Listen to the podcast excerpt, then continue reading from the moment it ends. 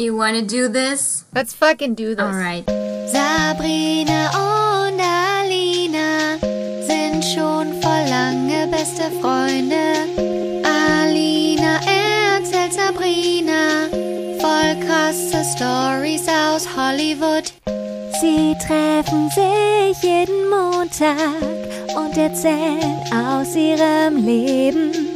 Das alles und noch viel mehr erlebt ihr hier in der Albtraumfabrik. Guten Abend aus Köln. Guten Morgen aus Hollywood. Woohoo! Wir melden uns mal wieder bei euch für die schönste Versüßung eures Montags. Wir sind zurück, Leute. Wir haben es wir haben's geschafft. Eine weitere Woche ist hinter Ihr uns. könnt euch auf uns verlassen. Gegenüber von mir auf meinem Handy sitzt die Sabrina. Und mir gegenüber sitzt die grandiose Alina. Woohoo! Danke, danke. Und ihr hört den Podcast Albtraumfabrik. Albtraumfabrik. Ich war gestern auf einer Hochzeit bei meiner Freundin Linda. Ah ja, ich habe dein Foto gesehen auf Instagram. Meine Freundin Linda Eine und ihr Mann Hochzeit. Pascal. Also ich gehe immer gerne auf Hochzeiten, ne? Also da Gast zu sein ist das Beste. Mhm. Ich möchte selber keine haben, aber da Gast zu sein ist das Allergeilste. Das ist so, so toll. Ja. Ich hätte schon, also auf dem Weg im Auto zur Hochzeit, hätte ich schon fast angefangen zu weinen, Nein! als ich mir nur die Linda im Brautkleid vorgestellt habe. Oh. Dann habe ich so gesagt, nein, nein, jetzt nicht. Das passt gar nicht zu dir, dass du so sentimental bist bei Leuten in Aber Hochzeitskleidern. Ich weiß nicht.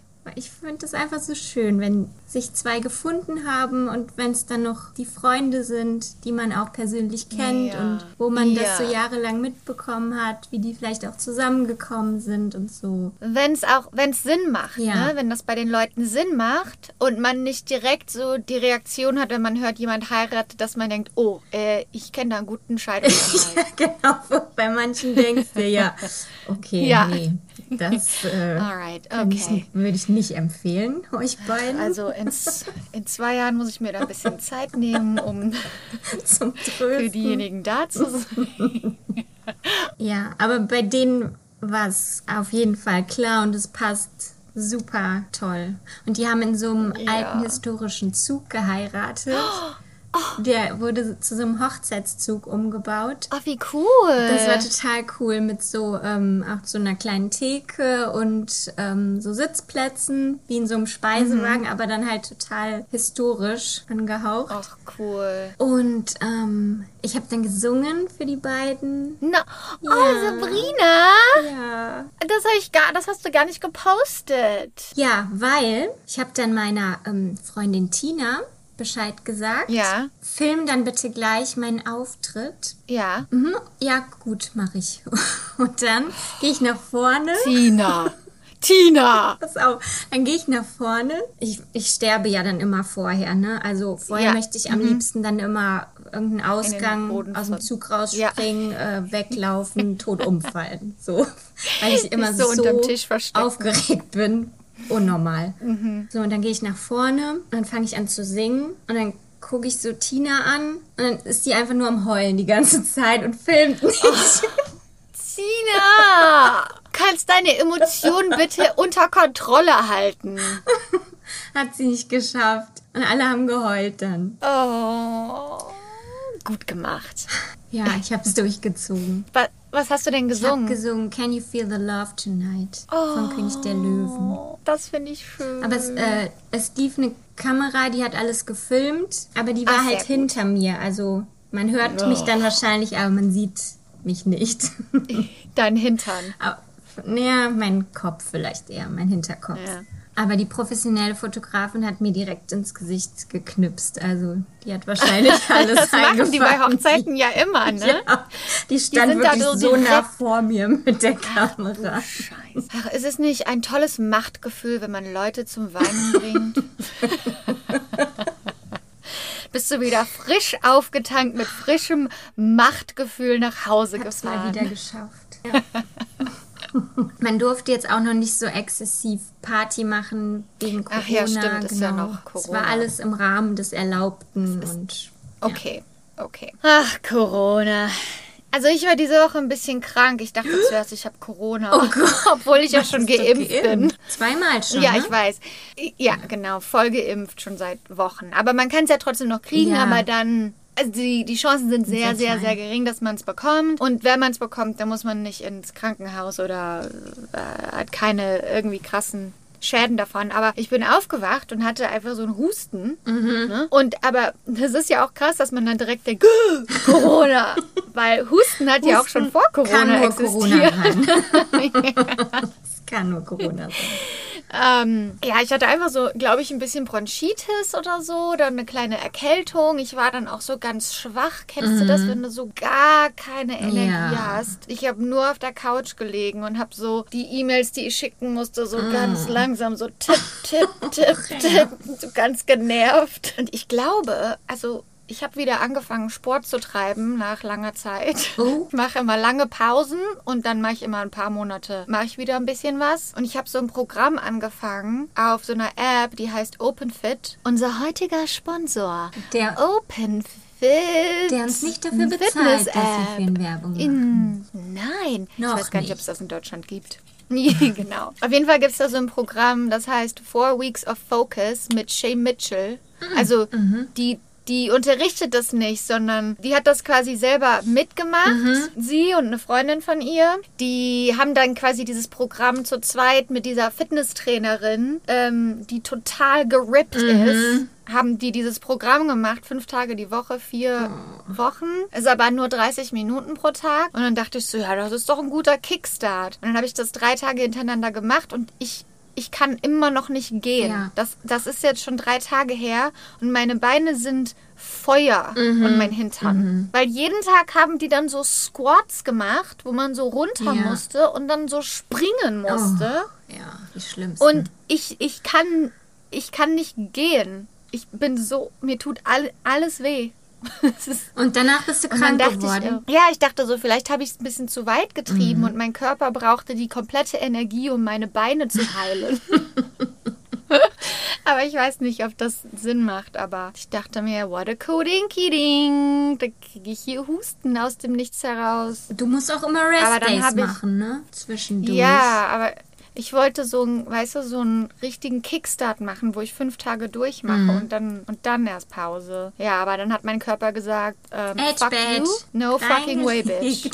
Du kannst nicht für Monate einfach nichts Hast du machen. gedacht, Einfach hä? nur zu Hause sein. Nicht mit mir, Fräulein. Ich bin raus. Äh, ich gehöre dir nicht, du leist mich nur. Aber dann hat meine Mutter gesagt, ich soll einen Senfwickel machen.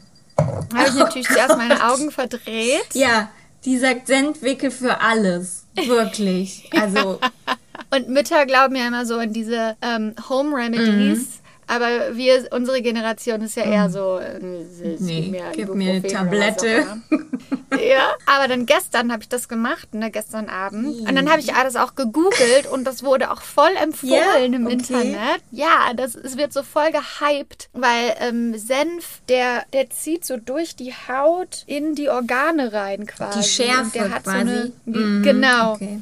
Und ich hatte, also eigentlich macht man das mit Senfkörnern und warmem Ah, Wasser und so, aber Mörser und so. ich habe das so, äh, genau, ich habe das aber einfach, den Dijon-Senf, den ich hier hatte, habe ich einfach auf ein Geschirrtuch geschmiert, geil.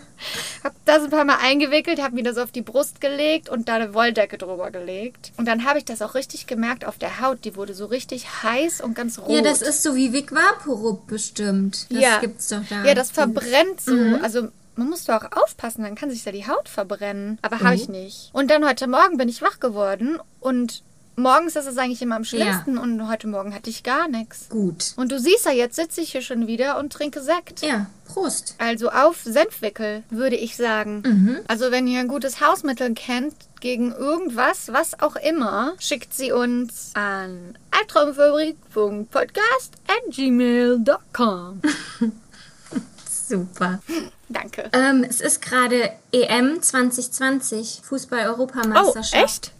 Hat schon angefangen? Die hat jetzt gestern angefangen und ich wollte mit dir hier die Tipps noch abgeben. Oh, ich sag, Deutschland gewinnt. Also ich habe ähm, ich hab schon meine Tipps hier aufgeschrieben und ich bin sicher, du, du weißt ja die Ergebnisse noch nicht von den Spielen gestern. Nee, ich wusste gar nicht, dass es schon Ja, angefangen hat. ich wusste es bis vor zwei Tagen auch nicht und es war ja eigentlich letztes Jahr, aber dann konnte es nicht stattfinden wegen Corona und jetzt haben sie es auf dieses Mhm. Ja. Jahr verschoben, aber irgendwie ist keiner bereit gefühlt für diese EM. nee. Weil normal nee. verabredet man sich ja dann auch immer zum Public Viewing Ja. und bereitet sich vor. Ja, Corona, aber- Corona ist ja leider immer noch nicht weg, besonders in Deutschland nicht. Ja. Ja. Ähm, wer hat denn, wie viele Länder sind jetzt immer dabei bei einer EM? Viele. Wie ist- Viele, viele Länder. Sehr viele Länder aus Europa. Und war quasi die ersten, wie viele Spiele? Also gestern war eins, heute waren zwei, nee, heute waren drei. Genau. Mhm. Okay. Und dann geht es jetzt jeden Tag immer drei. Und jetzt müssen wir für die ganze Woche quasi die Tipps abgeben. Oh, okay. Also ich habe hier Italien gegen Türkei. Gestern? Ja. Äh, Italien. Wie viel? Äh, 3-1. Habe ich auch getippt. Hier. Ergebnis ist aber 3-0. Oh. Knapp daneben. Aber nah dran. ja, immerhin. Das ist, weil ich ein Fußballprofi bin. ich, ja, wir gucken mal, wie wir uns machen. okay. Wales gegen die Schweiz. Äh, Schweiz 2-1. Also 1 zu 2 für die Schweiz. Ähm, also, dass Schweiz quasi gewonnen hat mit zwei Toren. Ja. Okay, sie haben 1-1 gespielt. Mm. Dänemark, Okay. Finnland. Äh, sag ich mal, Finnland hat gewonnen 2-1. Nee, du musst immer sagen, wenn Dänemark, Finnland, musst du immer 1 Also, Dänemark. Dänemark, Finnland 1-2. 1 zu 2. Ich habe gesagt 2-0. Und Mhm. da war jetzt, die hätten eigentlich um 18 Uhr heute gespielt. Und dann ist einer umgekippt und ist nicht mehr aufgestanden. Dann kamen Na. Sanitäter und dann haben die so Herzmassage äh, bei dem gemacht. Und dann wurde das Spiel abgebrochen. Ich weiß jetzt nicht, was da los ist. Oh mein ist Gott. direkt schon ein Ich Skandal. hoffe, ich hoffe, es geht ja, ihm ich gut. hoffe auch. Einer von den Dänen war das. Oh mein Gott. Nein, arme Kerl, ey. Äh, so, dann haben wir noch gleich Belgien gegen Russland. 3-2. 3-2. Okay, ich sage 0 zu 3 für Russland. Ups. Du, kann, du kannst völlig weiß- recht haben, ich- weil ich... Ich weiß nicht, wer eine gute Reputation hat, außer Deutschland und Italien. ich, ich dachte jetzt, die Russen, die sind richtig stark Hm. diese Saison. Aber mal gucken. England gegen Kroatien. Ja, England natürlich. Aber ich würde es Kroatien gönnen, möchte ich hier nur mal kurz Mhm. Ja, ich anmerken. auch, voll. Meine persönliche Meinung, ich bin immer für einen Underdog. Außer wenn es zu Deutschland kommt. Also England, Kroatien 2-0. Habe ich auch getippt. 2-0 für Boah, England. Gleiches Gehirn, ey, sag's dir. Österreich gegen Nordmazedonien. Weiß ja, wo das liegt. Ne? Nordmazedonien. Sind die getrennt oder was? Ist das eine Korea-Situation? Ich weiß es nicht. Okay, äh, was Österreich? Hm. Wieso habe ich jetzt gerade so ein Bild im Kopf gehabt, wo die alle so Lederhosen auf dem Spielfeld anhaben? Das ist einfach nur, Das wär's. einfach das wär's doch. Okay, ich sage Nordmazedonien. Obwohl, obwohl Österreich. Nee, nee. Kannst auch Österreich sind unentschieden unsere sagen, ne? Nachbarn. Unentschieden. 1-1. 1-1. Ich habe 0-0. Ich glaube, dass keiner von denen in der Lage ist, ein Tor zu schießen. Ich glaube, dein Kommentar ist schlimmer als mein Okay, dann schneiden wir es raus, bitte.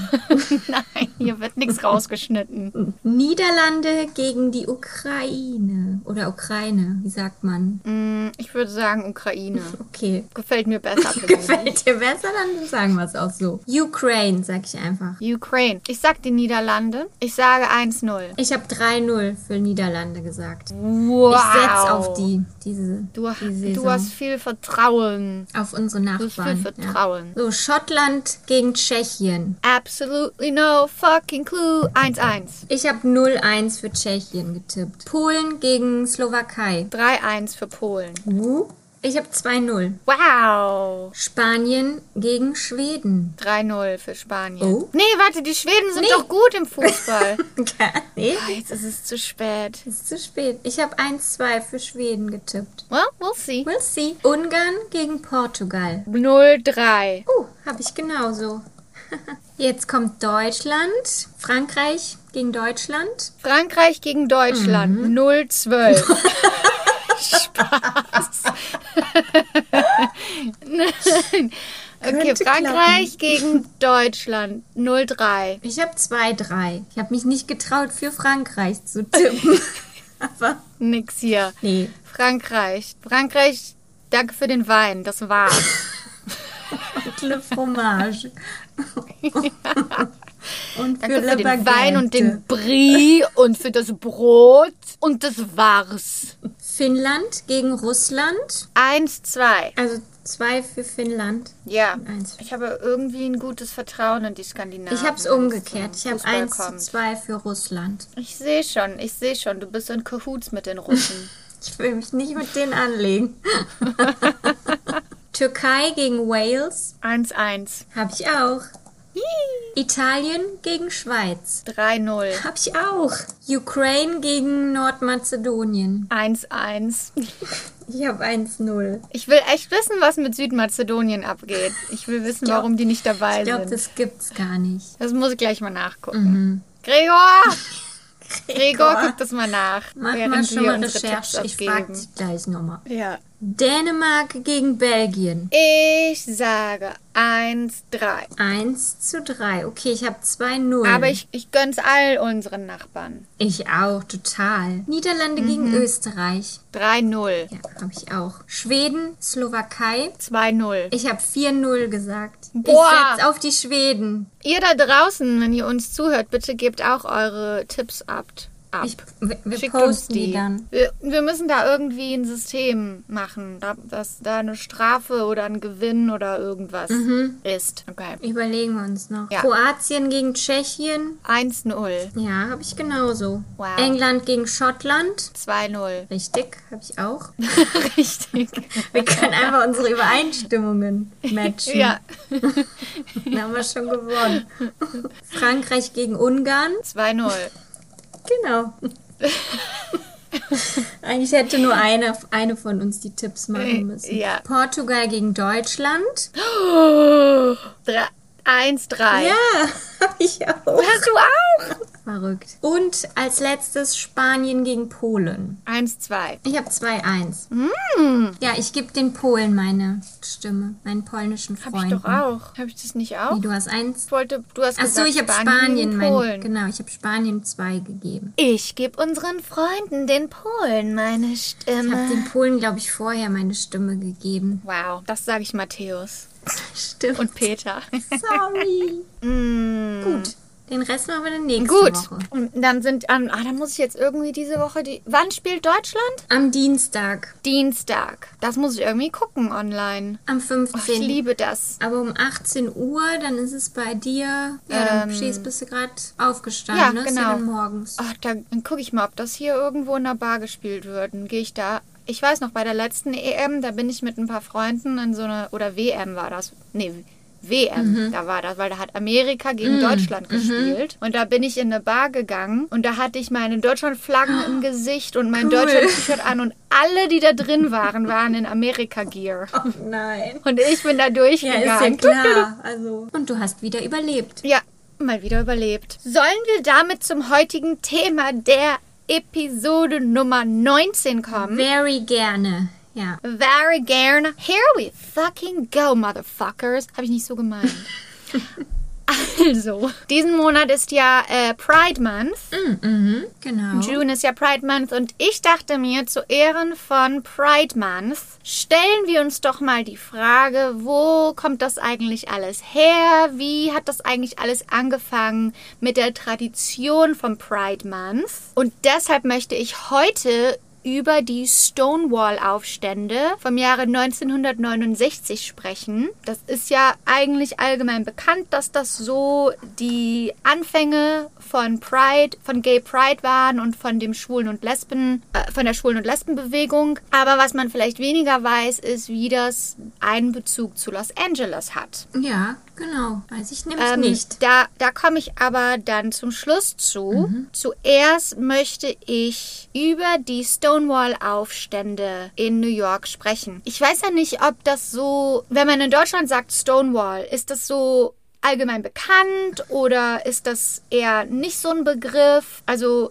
Also- ich kenne das auch erst, also für mich ist das auch erst so ein richtiger Begriff, seit ich hier lebe Mhm. und besonders in den letzten Jahren, weil wir ja wieder gerade so in einem Schwung der Civil Rights, äh, des Civil Rights Movements sind. Und wenn man jetzt hier aber zum Beispiel Stonewall sagt, weiß jeder, worüber man Mhm. redet. Vielleicht man kennt die genauen Details nicht, aber man weiß generell, ähm, womit das verbunden ist. Ja, also das ist hier nicht so. Also bestimmt kennen das die Betroffenen, also Schwule und Lesben werden sicher wissen, was damit gemeint ist. Ich weiß es auch, weil ich da ein bisschen auch recherchiert habe zu Pride Month und wo das herkommt. Aber ich glaube, so für den Normalo ist das, glaube ich, nicht so bekannt. Also. Und deshalb, ähm, das, das ist halt eine ganz wichtige, ich glaube, LGBT und LGBTI und LGBTQ Plus Geschichte wird halt nicht so unterrichtet in den Schulen, gar nicht. Ähm, wie es sollte. Und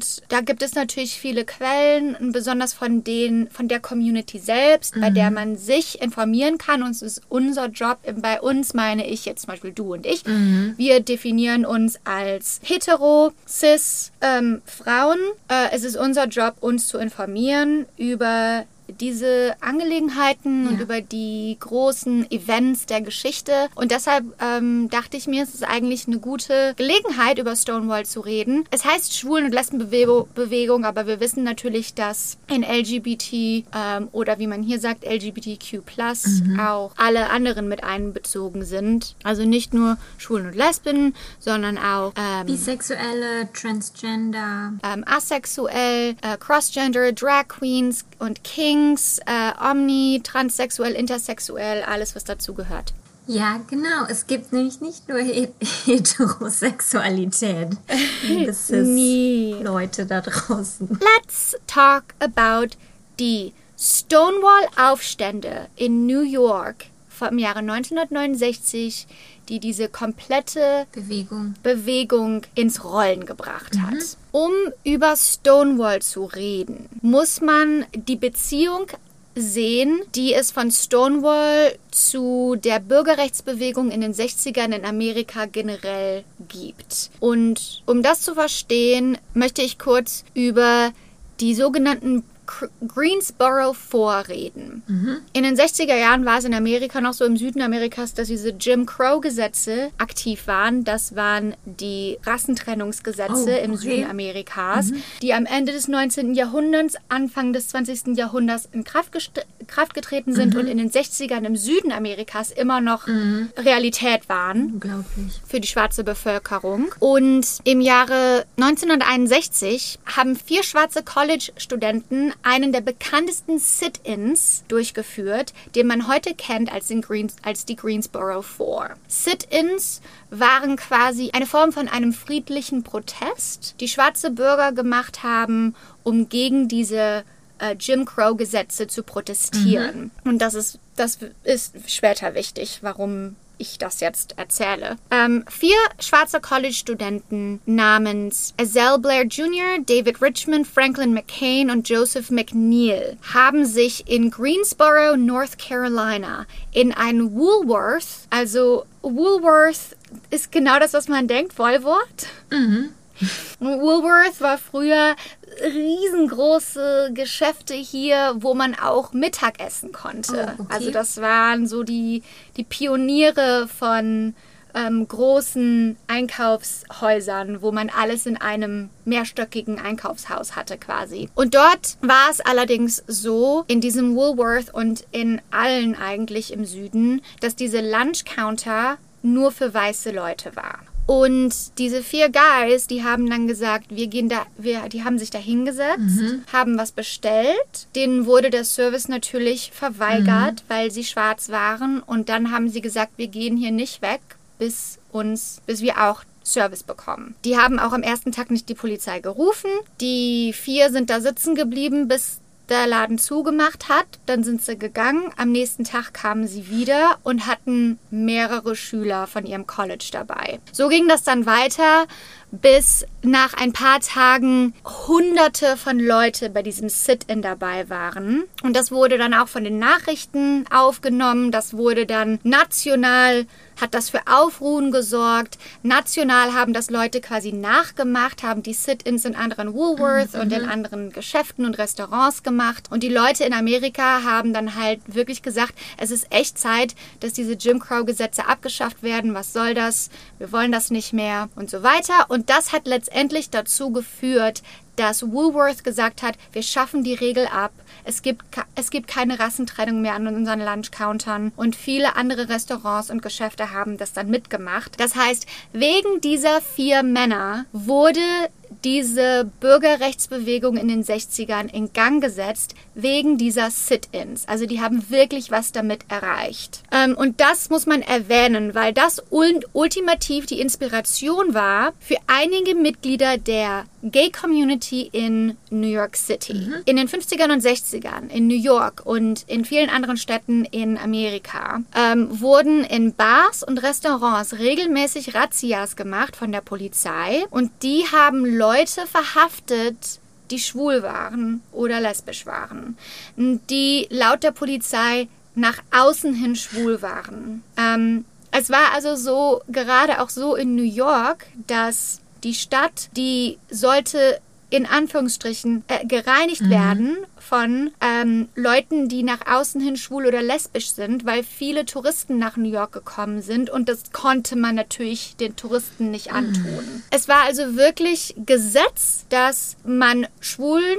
und Lesben keine alkoholischen Getränke servieren durfte.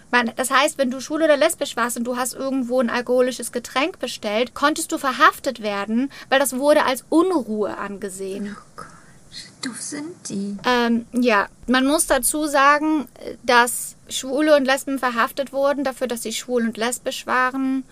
Ähm, aber dass das auch wieder überproportional für schwarze Menschen galt mhm. oder mexikanische Menschen galt. Also Intersektionalität ist ja immer so eine Sache innerhalb der Gay, des Gay Rights Movement oder des Feminist Movement. Ja. Also innerhalb der Randgruppe haben es Weiße in der Randgruppe trotzdem noch leichter in genau. Anführungsstrichen genau. als Schwarze in der Randgruppe oder zum Beispiel, wie es bei LGBT, LGBT Community ist, äh, schwarze Transgender-Frauen haben es am schlimmsten von allen. Ähm, sie waren laut Gesetz disorderly. Also disorderly heißt ja äh, ungezogen oder chaotisch oder was auch immer. Ähm, weil Gay Bars waren quasi illegal, weil zu viele Schwule aufeinander, besonders wenn die tanzen, und Alkohol trinken, das galt als Unruhe für die Nachbarschaft. Gott. Und ich finde das so krass. Also als ich diesen Research gemacht habe, ich so wusste, wütend. wir wissen das ja alle irgendwie, dass dieser Kampf schon so lange besteht. Mhm. Aber die 60er Jahre sind noch nicht so lange her. Also die Frage, die die Freiheit, die es heute gibt, aber der Kampf, den wir immer noch führen, das ist alles so krass in Relation dazu, dass es eigentlich erst in den 60ern, dass es so krass mhm. war. Ähm, okay, also man durfte als Schüler keine Alkohol in Bars trinken. Im Jahre 1966, also sechs Jahre nach den Greensboro Four, haben ein paar Mitglieder der, der, der Machete Society, die Machete Society war also quasi eine Schwulen- und Lesben-Rechtsorganisation, Mhm. Ähm, und drei Mitglieder dieser Organisation haben, hatten eine Idee, die inspiriert war von den Greensboro Four. Sie haben einen sogenannten SIPAN ins inszeniert. Also Sit-In war das bei den Greensboro Four mhm. und die, die drei, die hießen Andy Wickler, Dick Litch und Craig Rodwell. Sipan, das ist also ein Pun wegen des Wortes Sit-In, aber da geht es um Sip, also quasi Sipping Wine. Mhm. Also wir setzen uns hin und wir bestellen Alkohol und wenn der uns nicht serviert ist, dann bleiben wir in einem friedlichen Prozess, Protest, bis dieses Gesetz geändert wird für uns. Mhm. Also, die drei gehen los. Am Abend des 21. April 1966 gehen in die erste Bar, setzen sich an die Bar, bestellen ein Getränk und der Bartender so, okay, gibt den, den Cocktail. Weil der Bartender fand die nicht äh, äußerlich schwul, in Anführungsstrichen. Ja, der hat das nicht gedacht, dass die schwul sind. Okay. Dann gehen sie in die zweite Bar, denken so, boah, jetzt haben wir auf die Pauke, bestellen ein Getränk und der Bartender so, okay, und gibt denen auch die Getränke. Hm, das haben wir uns irgendwie anders vorgestellt. Diese, ja, das haben wir jetzt irgendwie nicht gedacht, dass das so einfach ist. Aber dann gehen sie in Julius's Bar in Greenwich Village in Manhattan und bestellen einen Drink und der Bartender sagt raus mit euch. Ähm, Julius's Bar wurde gerade drei Tage vorher von der Polizei geradet. Die, die wollten da keinen Trouble und haben gesagt, ich kann, kann euch nicht servieren. Das bedeutet aber, dass die drei jetzt einen Beweis dafür haben, dass äh, sie kri- diskriminiert wurden und damit können sie gegen die staatliche Alkoholbehörde vorgehen und jetzt können sie das vor Gericht bringen. Ähm, das war das Ziel der ganzen Sache. Und dadurch, dass sie das tun, gibt es ein Gerichtsverfahren. Diese Anklage bewirkt es, dass das illegal gemacht wird, ähm, diese Art von ungeordnete Anklage gegen Schwule. Das bedeutet, sie dürfen ab jetzt in der Öffentlichkeit Alkohol trinken. Aber wie wir alle wissen, nur weil sich eine Gesetzgebung ändert, heißt es nicht, dass die Gesellschaft sich ändert oder dass Leute nicht einen Weg finden, trotzdem noch gegen Randgruppen anzugehen oder dass das Stigma irgendwie auf einmal weg ist. Und ähm, dadurch, dass diese Gesetzgebung sich geändert hat, formen sich viele schwul, äh, viele Gay Bars in Greenwich Village und in, in New York. Aber der Staat New York gibt denen keine Alkohollizenz. Also die finden immer wieder irgendeinen Grund, denen keine Alkohollizenz zu geben. Das ist aber ein immer noch dieser bewusste ähm, Effort, keine Gay Bars zu haben, weil die das einfach nicht wollten. Das heißt, es gab immer noch diesen Grund, es gab immer noch diesen legalen Grund, dass die Polizei in jede Bar gehen konnte und in jede Gay Bar gehen konnte und da eine Razzia machen konnte, um jeden zu kontrollieren unter dem Vorwand ähm, von diesen ähm, von diesen Gesetzen. Aber diese Bars waren halt diese, diese Safe Havens für diese Community, für viele Leute, die nach New York gekommen sind, weil sie zu Hause rausgeschmissen wurden oder weil sie zu Hause verprügelt wurden, weil sie schwul oder lesbisch waren oder transgender waren. Und es war halt, die haben halt einfach nur versucht, irgendwo ein, ein Zuhause zu haben. Eine der bekanntesten dieser Bars, die sich die dadurch aufgemacht hat in Greenwich Village, war die Stonewall Inn Bar auf der Christopher Street. Ja. Es gab einen Grund, warum die Stonewall Inn Bar anders war. Es gab viele Gründe. Aber zum einen haben drei Mitglieder der Genovese Mafia das Gebäude gekauft. Die haben ein Gebäude gekauft, da war eigentlich ein Restaurant drin und eine Bar drin und hat das Stonewall Inn Bar zur schwulen Bar gemacht, weil diese Mafia, die hat die Polizei bezahlt, ne? Die haben die die they paid off the police, damit die da nicht reinkommen und Razzia machen, ne? Eigentlich haben die und da so was anderes gemacht. eigentlich, die haben da, also die hatten keine Alkohollizenz, aber die haben da Alkohol verkauft. Und dadurch hatten, hatte die. Mafia da ein Business, Geldwäsche und, keine Ahnung, steuerfrei und, okay. Ne? Und unter dem Vorwand, dass sie die schwulen Community unterstützen, hatte aber gar nichts damit zu tun. Oh Mann, ey. Aber letztendlich hat sich Stonewall Inn, denen war das natürlich irgendwie egal, ne? weil die hatten jetzt eine Bar ähm, für ihre Community. Und die Mafia, also die, die Besitzer, denen hat das auch gar nicht interessiert. Also die haben da auch gar nichts gemacht, die haben da gar kein Geld reingesteckt. Okay. Das war total minimal. Also das war so eine schwarze Steinwand. Da war so eine Lichterkette draußen. Und da war so eine Tür. Und wenn man da hingekommen ist, hat der Türsteher so durch ein kleines Guckloch geguckt. Und man durfte nur rein, wenn man offensichtlich queer war oder den Türsteher bereits kannte. Okay. Und dann hat man drei Dollar Eintritt bezahlt und dafür hat man zwei Getränketickets bekommen. Und äh, das war das Stonewall Inn. Der andere Unterschied vom Stonewall Inn zu anderen schwulen Bars in Greenwich Village war, dass man dort tanzen durfte. Das war nämlich in den meisten schwulen Bars verboten, weil dann wieder die Polizei reinkommen würde und die verhaften kann, weil zwei Männer nicht miteinander tanzen sollen, weil das ist dann wieder eine öffentliche Unruhe. Also alles, was nach außen hin schwul, was nach außen hin queer ist, in, der, in dem Zeitalter, ist vom Gesetz her verboten. Es gibt dazu auch mit diesen Stonewall Uprising und mit, diesen, mit dieser Art und Weise seine Identität zu zelebrieren, nämlich indem man das zeigt nach außen, was man zeigen möchte. Das ist auch zu der Zeit eine große Diskussion innerhalb der LGBT-Community, weil viele Organisationen, die sagen, um unsere Rechte nach vorne voranzutreiben, müssen wir den Heteros zeigen, dass wir genauso sind wie sie, damit wir die gleichen Rechte haben. Und Stonewall Inn und die Leute dieser Community sagen aber nein, fuck that shit. Ja, richtig so. Wir, wir, uns gehören die Rechte no matter what. genau. Wir müssen den Heteros nichts beweisen, wir müssen uns nicht ähm, anpassen. runterschrauben, anpassen, Ja. genau. Aber das war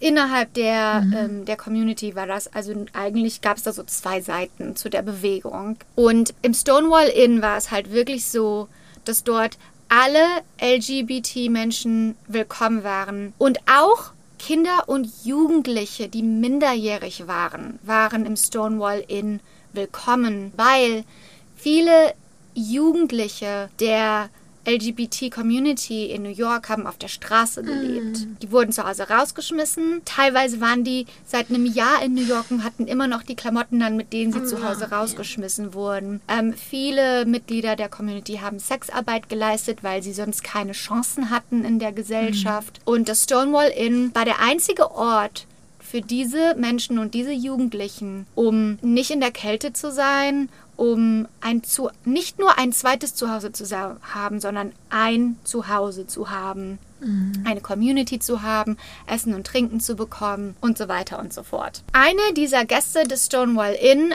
war eine F- Transgender-Frau namens Marsha P. Johnson.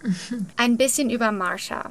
Marsha wurde im Jahre 1945 in Elizabeth, New Jersey geboren. Äh, Sie fing an, Kleider zu tragen, als sie nur fünf Jahre alt war. Als Marsha mit der Highschool fertig war, ist sie nach New York gezogen mit nur einer Tasche und 15 Dollar in ihrer Tasche. Sie überlebt in New York, indem sie Sexarbeit leistet, äh, kommt kaum über die Runden, hat kaum genug Geld, aber sie kann endlich sie selbst sein, zum ersten Mal in ihrem Leben. Sie trägt Kleider, bunte Farben, Blumen, Früchte oder Lichterketten auf ihrem Kopf. Ich weiß nicht, ob du schon mal ein Bild von Marsha P. Johnson gesehen hast. Da kam eine coole Dokumentation raus im letzten Jahr während der Proteste. Und da ist so ein, ein Bild, wo sie so einen ganz großen Blumenkranz auf ihrem Kopf hat. Das werden wir auch auf unserem Instagram posten. Aber Marsha P. Johnson ist eine Legende.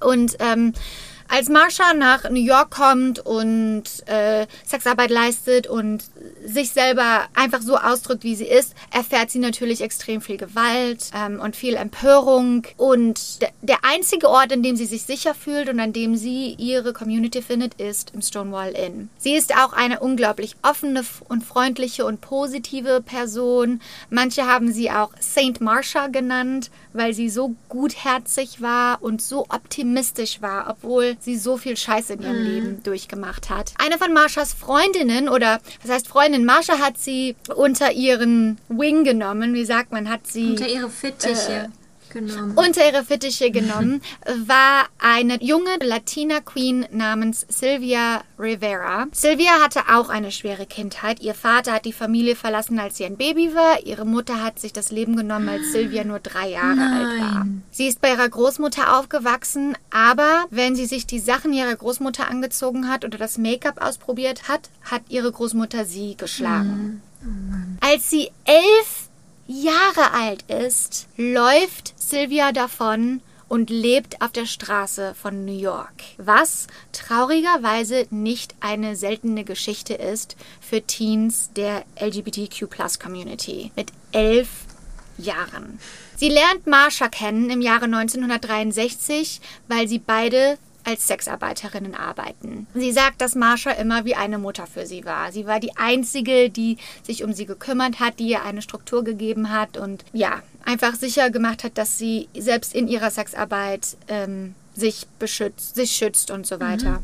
Ähm, es ist einfach wichtig, diese beiden zu kennen, weil die beiden sind zwei Schlüsselfiguren im Zusammenhang mit dem Stonewall Uprising und mit dem, was danach passiert. Gehen wir also zum Samstag, den 28. Juni im Jahre 1969. Es sind circa 200 Leute im Stonewall Inn. Man muss dazu sagen, wir haben ja gesagt, die Mafia, die zahlen die Cops und deshalb ist Stonewall Inn so ein bisschen ab von diesen Razzias, die normalerweise in den Bars passieren. Manchmal müssen die Cops aber halt kommen, um das nach außen hin so aussehen zu lassen, als würden die ganz normal arbeiten, sonst wäre das auffällig. Okay. Aber wenn das so ist, sagen die den Besitzern Bescheid. Die können die Bar dann warnen, dann können die den Alkohol verstecken und jeglichen Leuten Bescheid sagen, die auf gar keinen Fall verhaftet werden können. Aber an diesem Abend ist das nicht so. Niemand wusste Bescheid, niemand hat eine Warnung bekommen und die Polizei taucht gegen ein, äh, 20 nach 1 morgens einfach im Stonewall Inn auf.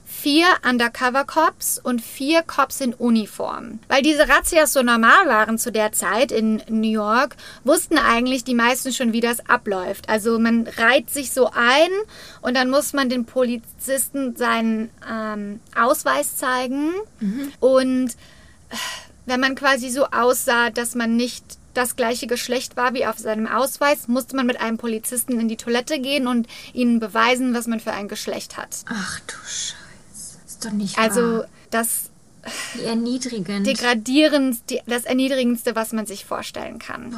An diesem Abend ist aber irgendwie alles anders. Die Leute, die haben die Schnauze voll davon, so behandelt zu werden. Die Polizisten sind zum falschen, zur falschen Bar gekommen.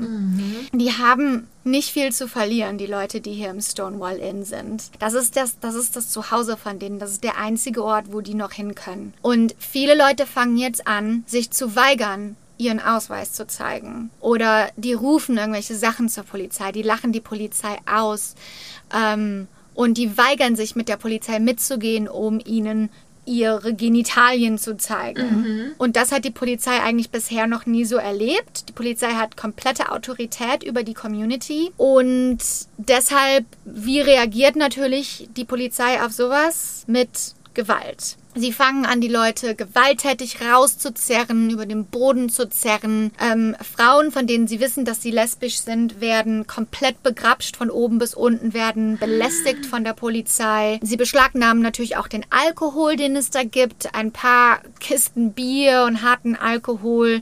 Und weil das so viel ist und weil sie anfangen, so viele Leute quasi in Handschellen zu ähm, setzen, und die sie verhaften möchten, müssen sie einen zweiten Polizeiwagen rufen, einen Van, wo sie dann vorhaben, okay, in diesen Van packen wir dann alle Leute rein, die wir verhaften wollen und den ganzen Alkohol und deshalb rufen sie diesen Van. Dann lassen sie die Leute gehen, die sie nicht verhaften wollen und zwingen die Leute, die sie verhaften wollen, quasi dort zu bleiben. Wir sind hier quasi auf dem Bürgersteig vor dem Stonewall Inn, im Stonewall Inn. Ist so ein bisschen, die sind jetzt so ein bisschen abgegrenzt, die Leute, die in Handschellen sind und die Leute, die, wo die gesagt haben, ihr könnt gehen. Normalerweise, wenn die sagen, ihr könnt gehen, laufen die Leute weg, schnell, damit sonst nichts passiert. An diesem Abend bleiben aber alle da. Es rennt keiner weg. Es bleiben alle vor dem Stonewall Inn stehen, weil sie wissen wollen, was passiert. Und weil sie einfach das nicht mehr mitmachen wollen. Dann mit der Zeit kommen natürlich Leute vorbei, die da vorbeigehen, Leute von anderen Bars. Es kommen immer mehr Leute vorbei und diese Leute bleiben auch dort stehen und fragen, was ist hier los und sehen mit ihren eigenen Augen, wie gewalttätig die Polizei mit diesen Leuten umgeht. Und die fangen dann an, die Poli sich über die Polizei lustig zu machen. Sie fangen dann an, komplett ihre Persönlichkeit zu zeigen, was auch immer das für sie bedeutet.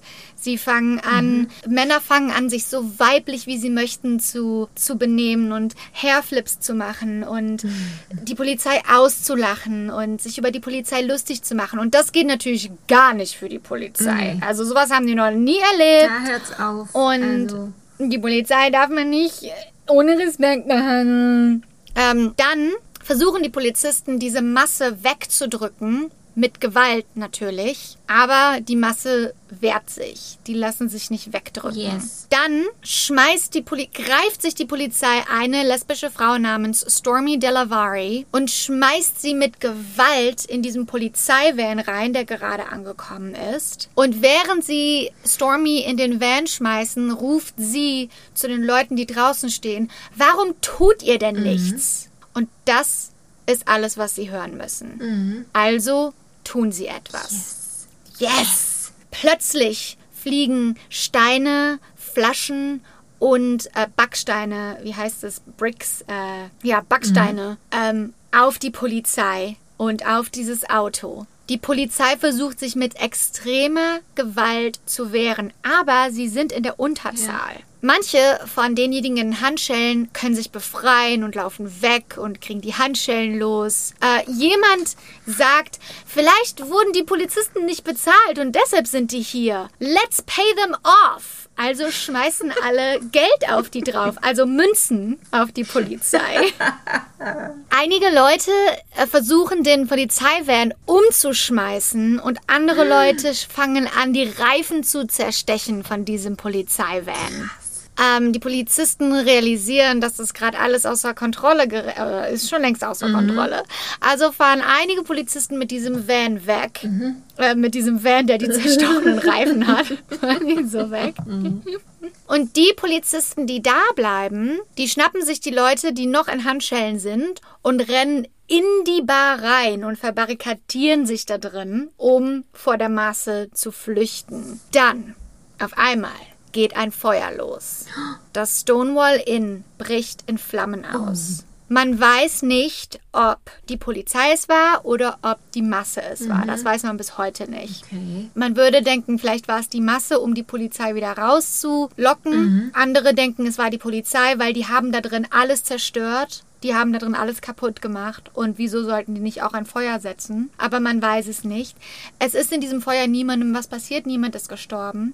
Aber die Bar steht jetzt in Flammen. Dann wird die sogenannte Tactical Control Force gerufen, TCF von der NYPD. Das ist die Riot Control Unit, also der, der Teil der Polizei, der für große Massen zuständig ist, sozusagen. Die kommen da an, die befreien die Polizei, die, die formen dann quasi so eine Reihe und versuchen, die Masse wegzudrücken. Aber die sind im vollen Gange, die sind, die haben eine Mission, heute nicht. Die lehnen sich weiterhin gegen die Polizei und gegen die, äh, gegen diese TCF auf. Und anstatt wegzugehen, formen sie eine sogenannte Kickline im Showgirl-Style. Also eine Kickline musst du dir vorstellen wie bei Cheerleadern oder diese alle so mit den Armen. A chorus Ähm, line. A chorus line, die stehen so mit den Armen und ineinander vergraben und machen die Beine so Ja. abwechselnd hoch. Also die machen eine Kickline und fangen an zu singen. Geil. Und ähm, das hat natürlich, die Polizei ist außer sich, sowas ist noch nie passiert. Es ist. Es ist das komplette Chaos, es sind Riots und äh, so geht es weiter bis 4 Uhr morgens. Gegen 4 Uhr morgens sind die Straßen langsam frei und der Stonewall Inn ist komplett zerstört. 13 Leute wurden an dem Abend verhaftet, manche landen im Krankenhaus. Vier Polizisten wurden verletzt, aber nur leicht. Und viele fragen sich bis heute, äh, wer hat das alles angefangen? Wem einer Person schulden wir die Dankbarkeit dafür an dem Abend. Ähm, dann guckt man natürlich darauf, wer hat das erste Objekt geschmissen. Viele sagen, dass es Sylvia Rivera war, die das erste Objekt geschmissen hat. Aber Sylvia hat später gesagt, I didn't throw the first one, I threw the second one.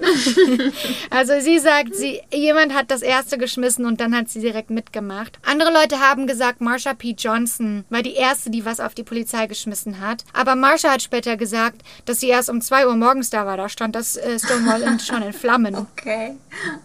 Die beiden waren auf jeden Fall dort an dem Abend. Ähm, das Wichtige ist, dass es nicht nur eine Person ist, sondern das kollektive Schaffen dieser unterdrückten Community hauptsächlich schwarze, transgender oder nicht geschlechtskonforme Menschen, die Stonewall Inn Uprising angetrieben haben. Am nächsten Tag ging's weiter. Die Leute haben außen vom Stonewall Inn Sachen ähm, gesprüht an die Wand wie Drag Power, Legalize Gay Bars und We Are Open. Das ist jetzt quasi der Samstag, der 28. Juni. Und Stonewall Inn macht auch auf, obwohl sie komplett zerstört sind. Sie nehmen natürlich keinen Eintritt, aber Tausende von Leute kommen am Samstag, einen Tag nach diesen ersten Riots, zum Stonewall Inn. Die Masse breitet sich über mehrere Blocks in Greenwich Village aus. Wahnsinn. Polizei kommt natürlich wieder, aber die Leute wehren sich weiterhin. Gut. Ähm, Marsha P. Johnson klettert auf eine Straßenlaterne und lässt eine Tüte mit einem Ziegelstein auf ein Pol Polizeiauto fallen. Viele denken, dass das der Grund ist, warum Leute bis heute sagen, dass Marsha P. Johnson die erste war, die einen Stein geschmissen hat. Am zweiten Tag geht es wieder bis 4 Uhr morgens und es werden wieder ein paar Leute verhaftet. Es ist wieder Polizei gegen die Community. Im Ganzen dauert Stonewall Uprising sechs Tage. Sechs Tage in Greenwich Village. Das heißt, mittlerweile sind natürlich auch alle möglichen Presseoutlets da. Die Nachrichten verbreiten sich im ganzen Land. Und die Nachricht war klar. Die LGBT-Community kämpft um ihre Freiheit und wird nicht aufhören, bis sie ihre Freiheit bekommt. Wegen dieser Nachrichten und wegen Stonewall Inn haben sich im ganzen Land gab es im ganzen Land Gay ähm, Demonstrationen. Schwule und lesbische Pärchen haben angefangen, in der Öffentlichkeit Händchen zu halten. Und Leute haben angefangen, sich so anzuziehen, wie sie wollten in der Öffentlichkeit. Denn diese Gemeinschaft hatte, gena- hatte genug davon, sich klein zu halten, damit sich die Heteros wohlfühlen. Innerhalb von Monaten erschienen sogenannte Gay Newspapers. Eins hieß Gay, eins hieß Come Out und eins hieß Gay Power. Die Leserschaft und die Anhängerschaft dieser Newspapers ist extrem schnell gewachsen und wurden immer populärer. Interessanterweise, einer der drei Männer, die vor ein paar Jahren diesen äh, Sip-An äh, gestaged hat, Dick, Dick Litch, äh, sein Name, Dick Litch, ähm, der war ein Journalist und der war eigentlich gerade auf dem Weg nach London, als die Stonewall Uprising passiert ist. Und dann hat er sich entschieden, nach New York zu gehen, um sich das selber mit anzugucken. Und er hat darüber nachher einen Artikel geschrieben. Und ich möchte dir ein Zitat daraus vorlesen. Ja. Jetzt sind wir im Freien und wissen, wie angenehm es ist, sich selbst zu respektieren und als Bürger und Menschen behandelt zu werden. Wir wollen ab jetzt im Sonnenlicht bleiben. Wir wollen ab jetzt im Sonnenlicht bleiben.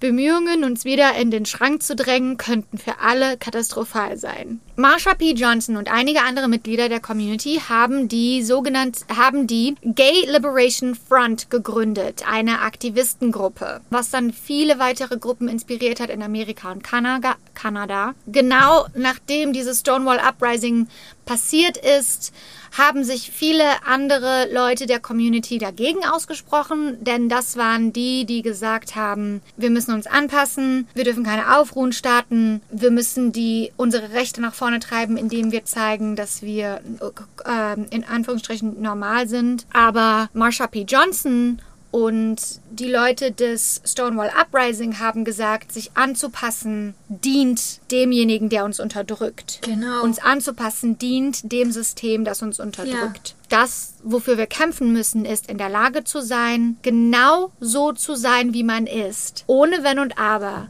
Und sich völlig frei auszudrücken, ohne das Ziel, die Erwartungen von jemandem oder einer anderen Gruppe zu erfüllen. Und genau das ist es, wofür sich äh, Transgender-Aktivisten wie Marsha P. Johnson und Sylvia Rivera danach eingesetzt haben und danach weiterhin gekämpft haben. Die Freiheit, du selbst zu sein, was auch immer das ist. Im Jahre 1970 haben Marsha P. Johnson und Sylvia Rivera die Street Transvestite Action Revolutionaries gegründet, um queer Jugend zu helfen in New York City. Im Jahre 1962 haben sie genug Geld gesammelt, um ein Haus zu kaufen. Sie haben es Star House genannt also Street Transvestite Action Revolutionaries, und haben dort obdachlosen Jugendlichen der LGBT-Community ein Zuhause gegeben. Sylvia und Marsha haben weiterhin Sexarbeit gemacht, damit die Jugendlichen es nicht mussten. Oh Gott. Das ist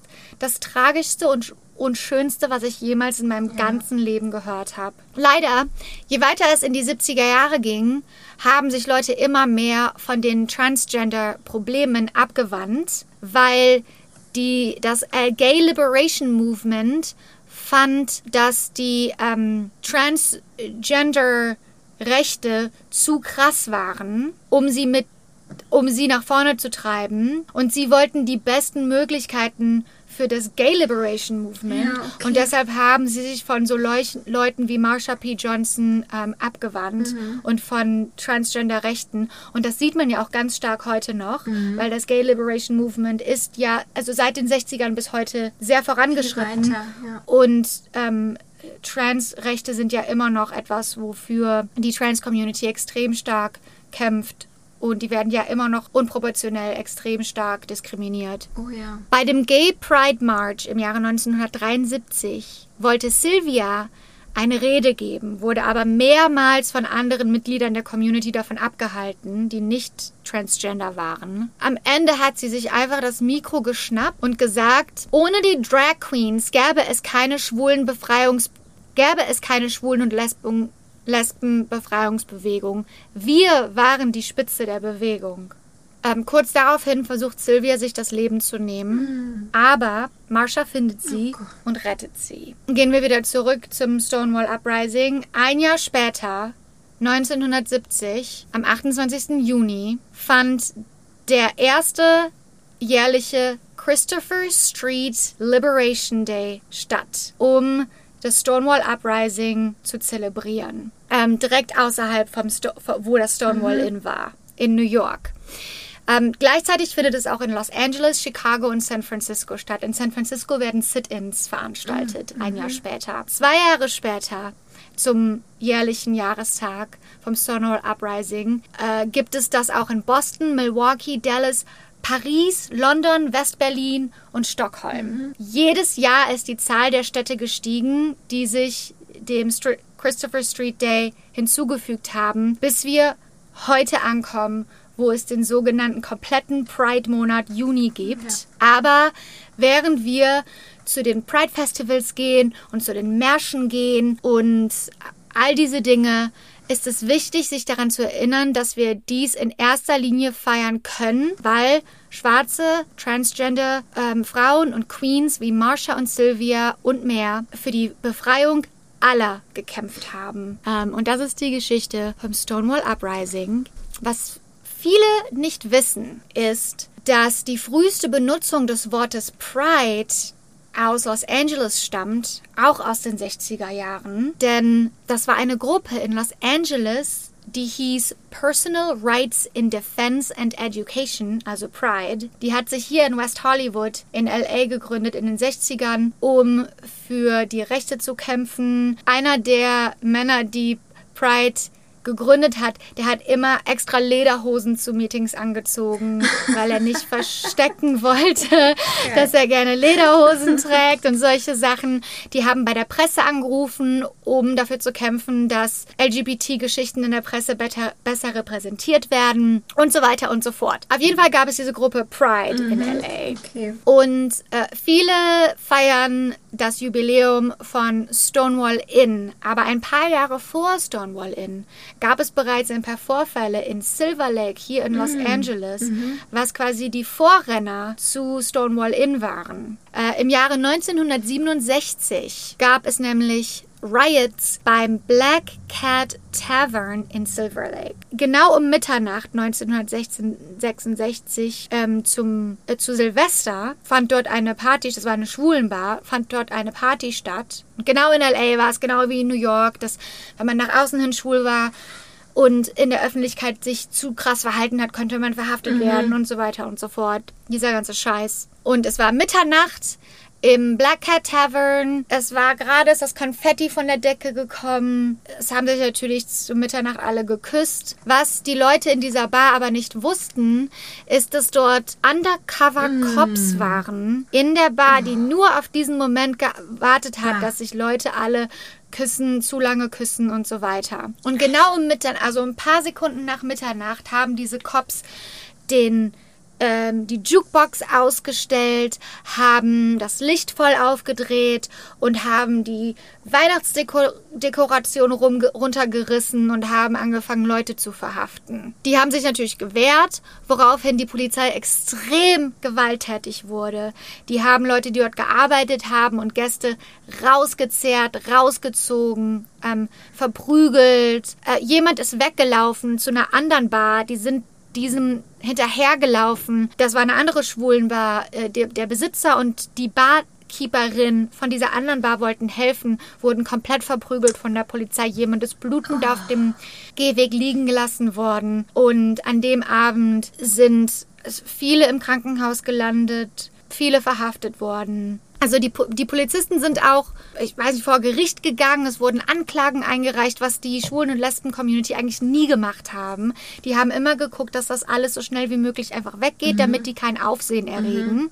Aber diesmal haben die gesagt, nicht mit uns. Wir gehen vor Gericht sind die dann auch gegangen, aber alle Polizisten sind freigesprochen worden. Es ist nichts passiert. Klar. Und daraufhin haben die Protest gegründet, diese Pride-Organisation in Los Angeles. Äh, 600 Leute sind erschienen zu diesem Protest und das war zu der Zeit der größte Bürgerrechtsprozess in amerikanischer Geschichte. Dann kam Stonewall Uprising. Mhm. Und im Jahre, 1960, äh, im Jahre 1970, ein Jahr nach Stonewall Uprising, wurde in Los Angeles auch wie in anderen Städten der erste Marsch zum Gedenken an Stonewall abgehalten. Der hieß Christopher Street Liberation Day, wurde aber dann zu Ehren der Ursprünge in Los Angeles und zu Ehren des tiefgreifenden Widerstandes gegen die Black Cat Tavern Aufstände umbenannt zu Pride. Ah. Okay. Und da besteht die Verbindung von Stonewall Inn und den Black Cat, Ta Black Cat Tavern Aufständen, die weniger oft mit dem Anfang der Liberation in Verbindung gebracht werden. Es ist einfach nur krass, wenn man sich das vor Augen führt, also wo wir immer noch sind, was wir immer noch zu tun haben, aber einfach, also, dass einem gesagt wird, du kannst nicht, du kannst einfach nicht du sein, du darfst nicht denjenigen öffentlich lieben, den du liebst und darfst nicht das anziehen, was du möchtest. Warum? Mhm. Weil es irgendwelche Hetero-Affen nicht wollen? Nicht alle Heteros, aber diejenigen, die sich davon in irgendeiner Weise angegriffen fühlen, wie es ja bis heute immer noch ist.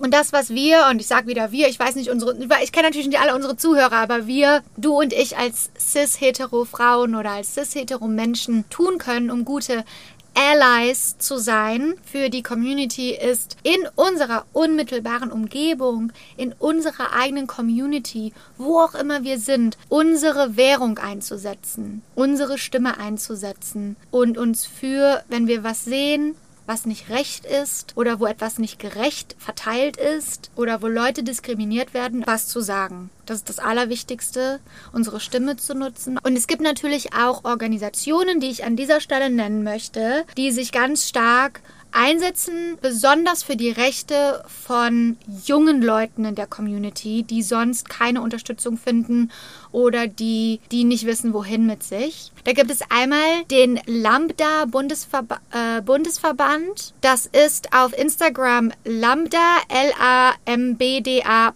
Bund in Deutschland und hier in Amerika The Trevor Project. Ähm, das ist auf Instagram Trevor Project, also T-R-E-V-O-A. Habe ich auch in den Show Notes verlinkt, wenn ihr Gut. das mal abchecken ja. wollt. Es gibt natürlich viele mehr, aber das wären jetzt so die zwei, die ich besonders cool fand. Und ähm, wenn ihr da draußen selber in einer Organisation involviert seid oder eine Organisation kennt, die ihr cool findet oder einzelne Menschen kennt, kennt die, die sich für die Rechte einsetzen, schreibt uns. Wir wollen da gerne ein Spotlight drauflegen und ähm, wir wollen das gerne mit unserer Community teilen. Ja, ist auch total wichtig. Ich meine, uns betrifft es selber nicht.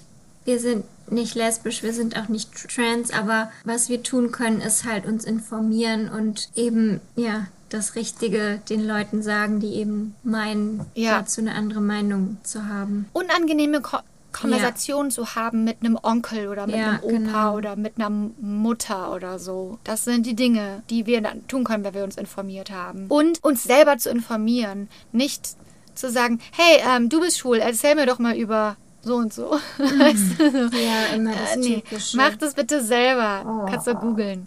ja, aber bei ähm, Transgendern ist das ja immer noch so krass. Es ja. gab jetzt irgendwie in Deutschland gab es einen neuen Entwurf für das Transgender-Gesetz, dass man halt seinen Namen ändern kann und mhm. also sich halt dem Geschlecht zuordnen kann, dass Ja. man sich eben zu, dem man sich zugehörig fühlt. Und das wurde jetzt abgelehnt im Bundestag. Das ist halt immer so krass, wenn man da halt so einen Antrag stellt, dann muss man so ähm, Gespräche führen und dann kriegt man halt so total krasse, krasse Fragen gestellt, so ob man äh, sich selbst befriedigt und so. Und dann gehen die halt davon aus, wenn man sich halt selbst befriedigt, dann kann man ja nicht äh, im falschen Körper geboren sein, weil sonst würde man sich ja vor seinem Geschlecht ekeln. Ne, Unglaublich. Und das sind dann hetero-Leute, die einen interviewen, die ja. das äh, gar nicht Genau, verstehen, die genau. irgendwie denken, dass die mehr Recht haben auf die Welt und auf die Gesellschaft Weil- als Leute, die nicht so sind wie sie. Ja, weil das sind ja auch die Leute, die diese, die Gesetze gemacht haben, die eben Genau. nicht transgender sind. Und ich, ich, Ja. wus, ich wusste das nicht. Ich hatte keine, keine Ahnung. Ich habe erst im, ja, weil halt dieser Gesetzesentwurf abgelehnt wurde, habe ich das so am Rande mitbekommen und weil jetzt halt dieses Jahr auch ähm, Germany's Next Top Model das erste Transgender Model war. Mhm. Ja. Da genau hatte ich das ein bisschen so am Rande mitbekommen und mich da ein bisschen informiert. Aber ich glaube, ja, es gibt so vieles, was so wir krass. gar nicht wissen. Und was ich auch noch ähm, jetzt ähm, im Zuge der Recherche mitbekommen habe, ist, dass erst seit 1990 ist Homosexualität keine Krankheit mehr. What? Ja, bis dahin wurde 1990? Ja, 1990. Fuck that. Bis dahin war es eine Krankheit und dann habe ich so ein Interview mit einem Mann gesehen, der ist heute so um die 70 und der wurde halt auch damals verhaftet, Mhm. ähm, weil er eine Beziehung hatte zu einem, zu einem anderen Mann und dann hat er halt auch gesagt, ja, wenn man verhaftet wird, dann denkt man ja erstmal selber, man ist irgendwie ein Schwerverbrecher. Ja. Und Ja. ne, ist ja so, gerade wenn man dann so jung ist Ja. und man denkt selber, das ist falsch. Ich bin nicht Ja. Mhm. okay, so wie ich bin. Und dann wurde der halt in so ein, ja, dann musste der so eine Umerziehungs-Dings ähm, machen. Weißt du, Therapie. Mhm. ja, so eine Therapie machen, genau. Damit er halt nicht mehr schwul ist. Und dann wurde der dann nach sechs Wochen entlassen, als geheilt sozusagen. Und dann meinte er auch, ja, ein paar Wochen später war ich wieder mit einem Mann im Bett. Also da habe ich dann halt gemerkt, klar, dass ja. es ja. keine Krankheit ist oder dass man das, Das nicht heilen kann. Durchmachen müssen. Und das, und das ist bis heute, ist es immer noch nicht verboten in Deutschland. Es gibt jetzt gerade einen Gesetzesentwurf, der soll diesen Sommer halt ähm, umgesetzt werden, dass halt diese Umerziehungstherapien mal äh, quasi verboten werden. Unglaublich. Weil das ja immer noch, gerade in so religiösen Familien, ist das ja bestimmt noch so, dass die denken, Ja. das, das geht nicht. Ja, und die traurige Wahrheit ist natürlich, die, deine Stimme als ein cis, hetero, weißer Mensch hat eine gewisse Währung. Und die, wenn, wenn man nicht spenden kann, das ist das, was man geben kann, ist seine Stimme zu zwecken, um solche Gesetzgebungen aufzuheben. Aber ich muss sagen, so, ähm, ich finde so, gerade so im letzten Jahr hat sich da auch viel getan. Nochmal auch im, im deutschen Fernsehen bei uns. Also wir hatten ja auch eine schwule Dating-Show zum Beispiel, Ja. wo quasi so wie Bachelor halt nur mit Ach, Männern. cool. Genau. Und jetzt gerade haben wir die erste ähm, lesbische Dating-Show, Mhm. wo halt Frauen daten. Also die ist die erste weltweit. Wow. Das ist doch Wahnsinn. Also, und auch ähm, zum Beispiel bei Let's Dance dieses Jahr, da war zum ersten Mal ein Tanzpaar aus Männern, also aus zwei Männern bestehend. Und wirklich, mir Wow. ist jede Woche immer das Herz aufgegangen, wenn ich gesehen habe, wie die beiden miteinander tanzen und wie das für beide so selbstverständlich ist. So, das, Ja. als wäre es das Normalste der Welt. Und genau das will ich sehen in der Gesellschaft. Das muss viel mehr stattfinden. Dass solche Ja. Leute ihre Berechtigung haben, in der Gesellschaft stattzufinden. Und sie sollten die Berechtigung nicht von uns bekommen müssen. Die Ja. haben die. Die haben die einfach, weil die Menschen sind. Jeder Mensch, der in die Welt kommt, hat das gleiche Recht. Und ich sag wow, aber eigentlich ist es nicht wow. Eigentlich ist es so längst überfällig. Eigentlich ist es das Jahr 2021. Das sollte kein First mehr sein. Das sollte kein erstes Ja. mehr sein. Das sollte schon längst normal sein. Sollte es, ist es aber nicht und deshalb müssen wir das abfeiern und da immer wieder drüber reden. Genau. Ja. Ja, deshalb ja. müssen wir es halt Genau. so sagen, als wäre Ja. es halt eben eine krasse Sache. Ja. Auch wenn es es nicht sein Genau, sollte. Leider ja. Gottes, ja. Denn, denn leider werden die Werte viel zu sehr auf äußerliche Faktoren gelegt, in, in jeglicher Hinsicht. Sei das ähm, das Geschlecht, mit dem wir geboren werden oder wie wir uns äußerlich anziehen in Beziehung dazu mit dem Geschlecht, mit dem wir geboren wurden oder was wir für ein Auto fahren, wenn die, die Aufmerksamkeit darauf sein sollte, wie viel Liebe man in seinem Herzen trägt, wie viel Empathie man hat, wie viel die einfach die inneren Werte, die so wichtig sind und die uns verbinden, Verbindung zwischen Menschen. Ich, wünschte, dass das einfach mehr Wert hätte generell in unserer Gesellschaft. Ja, das wäre auch wichtig für die Gesellschaft, weil da sind ganz andere Werte, die wichtig wären, Mhm. weißt du, um diese Stereotype aufzubrechen. Weil Ja. die Gesprächsthemen, die zum Beispiel jetzt in, bei Princess Charming stattfinden zwischen denen, Mhm. also die würde ich mir auch in heterosexuellen Gesprächen Ja. wünschen, weißt du, weil das einfach Ja. viel offener ist und viel visionärer, die, die Lebensplanung. Und Köln ist ja wirklich die schwulen Hochburg, muss man sagen, Mhm. in Deutschland, ne? Also, Was? Wir waren ja auch schon ein paar Mal beim Christopher Street Ja. Day in, in Köln, der ähm, ein direktes Resultat vom Stonewall Mhm. in Uprising ist. also in Köln sind gefühlt 50 Prozent der Männer schwul. Da hat man es als Singlefrau wirklich noch mal schwerer, weil entweder die sind vergeben an Frauen oder sie sind schwul. Also Ja. Also Kölner Männer, wenn ihr nicht eins von beiden seid, bitte meldet euch bei uns. Ich äh, bin Alina, ich bin 36 Jahre alt. Ich gehe gerne lange äh, spazieren gehen am Abend. Ich mag gerne Kartoffeln und ich. Äh, das war mein Dating-Profil. Bei meinem Tinder-Dating-Profil habe hab ich als erstes geschrieben Feministin. Ja. Vielleicht würde das erklären, warum da sich nichts Die, die Männer, die dann gehen, oh, No. Also swipe. Männer müssen auch Feministen sein. Die dürfen keine Angst vor dem Wort haben. ja, deshalb lieber direkt mal aussortieren, ne? Ja. Wissen die, worauf die sich einlassen.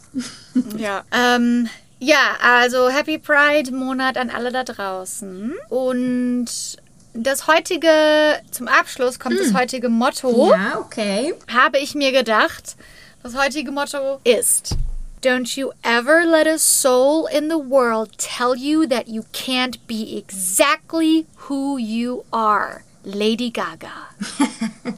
Yes. Also, lass dir von keiner Seele in der Welt jemals sagen, dass du nicht genau der oder diejenige sein kannst, der du wirklich bist. Wie ist das mit Pronomen in Deutschland? Mit they, them und ist das eine große Diskussion da drüben? Aber in, in, das ist doch, der Plural ist genau das gleiche wie der Singular. Wie ist das dann? Sie, sie? Also zum Beispiel, Demi Lovato ist jetzt nicht binär. Das heißt, Demi Lovato und dann also quasi Plural. Ich schneide das raus, aber weil hier ist das so alles anders. He, him, she, her, they, them. Und in Deutschland ist das er, he, Er him, sein oder er, sein, äh, Sie, ihr. he, him, sie, ihr und dann ja, der sie, neutrale. auch wieder sie, ihr. Sie sind. Ja, sind, aber dann ist es ja Plural. Genau. Also Demi Lovato sind in Berlin angekommen. Macht keinen Sinn für mich, aber okay. Da, da müssen wir uns halt, das ist halt auch wieder dann unsere Aufgabe, uns da halt äh, das einfach anzunehmen und uns dann einfach Ja, sie anzupassen. kriegen ja nicht mal ähm, akzeptiert, dass es heißt äh, LehrerInnen anstatt die Lehrer. Das ist denen ja schon zu viel. Da muss, muss ich ja schon. Oder die sagen auch, ähm, hier der Mitarbeiter, aber dann meinen sie die Frau. Das, sie kriegen nicht mal hin zu sagen, die Mitarbeiterin. Da muss sie ja schon immer korrigieren. Und dann, wo sie sich aufregen. Ja, das dann- ist doch das oh, Gleiche. ja. Nee. Ich meine doch die, ich meine doch alle dann. That's my life. Vielleicht schneide ich das doch nicht raus. Das ist genauso eine Konversation, die Leute haben müssen. Bis auf dein Arbeitsgespräch. Das tue ich Nö, raus. kannst du auch drin lassen. Das sind genau die die, wissen ja, aber wen das, ich meine.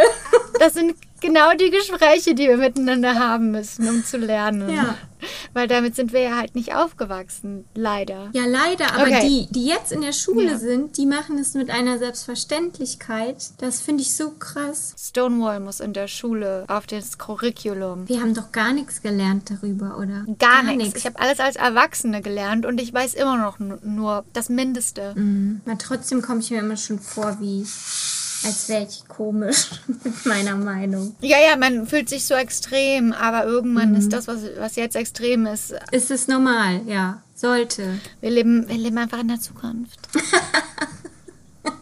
aber wenn man, wenn man seine Wahrheit lebt, findet man auch Leute, die die gleiche Wahrheit leben und das ist genau das, was Ja, wir wollen. Deshalb Glück fuck everyone uns, else. ne? Ja, scheiß gut. auf alle anderen mit Ja. ihren fucking low vibrations. They can fuck the fuck off und everyone else can fuck with us. Ja, man sollte schon versuchen, die auch abzuholen. Ne? Weil ich meine, wenn es so Mhm, Ja. die Familie ist oder so, die will man ja dann Ja, auch, ja, da sagt man ja nicht Familie. fuck off, ne, sondern Nix fuck off. Nee, nee. versucht man ja schon, das auch irgendwie verständlich zu machen. Das wichtig ja, ich ist. meckere dann, ich meckere dann meine Mutter immer an, ne? Mhm. Und dann, also letztes Mal hat meine Mutter irgendwas gesagt, was nicht okay war. Mhm. Und dann habe ich die direkt angemeckert und gesagt, Mama, nein, du kannst das nicht sagen, das, das kann man nicht. Du musst mir jetzt sagen, dass du das nie wieder sagst. Und hier ist die richtige Redensweise. Und danach denke ich mir wieder, Alina, du kannst das nicht so machen.